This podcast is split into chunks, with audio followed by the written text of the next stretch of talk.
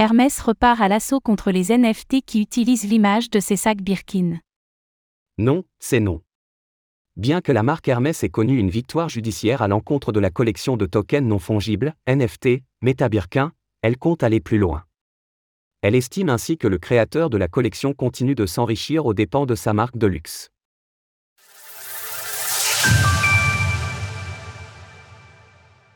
Hermès est l'affaire des NFT Meta Birkin.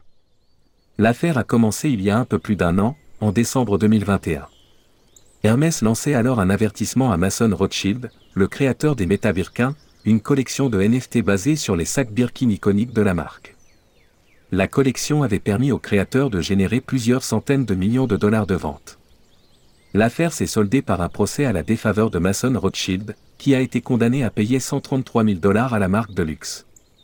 La collection a disparu de la plateforme de NFT OpenSea, Hermès, ainsi que d'autres marques de luxe, ont poussé un soupir de soulagement.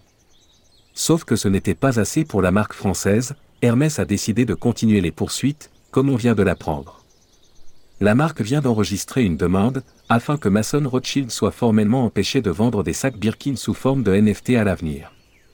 Hermès argumente en effet que le créateur continue à faire la promotion de sa collection. Malgré le verdict en faveur de Hermès, Rothschild continue de promouvoir les ventes de NFT Meta Birkin via des réseaux sociaux variés, il obtiendra des royalties pour les ventes de ce type. La conduite passée et présente de Rothschild montre qu'il va probablement continuer à enfreindre la marque déposée de Hermès. Arupazar Mason Rothschild a effectivement été vocal en ce qui concerne son désaccord, estimant que sa collection devrait être considérée comme de l'art. C'est toute la question des NFT de ce type. L'art utilise en effet couramment des éléments ou œuvres existantes afin d'en faire un commentaire social. Mais lorsque ces éléments existants sont la propriété intellectuelle d'une marque de ce type, où s'arrête le droit à l'art et où commence le vol de propriété intellectuelle? C'est la question que l'on peut se poser.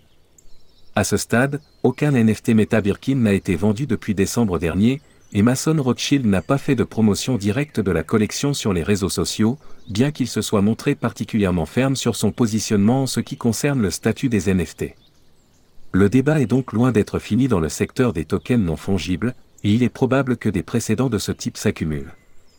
Savoir si une œuvre relève de l'art ou d'une copie hontée est par ailleurs un débat qui existe depuis la nuit des temps, les NFT ne font que s'attaquer au sujet sous un angle technologique nouveau. Retrouvez toutes les actualités crypto sur le site cryptost.fr.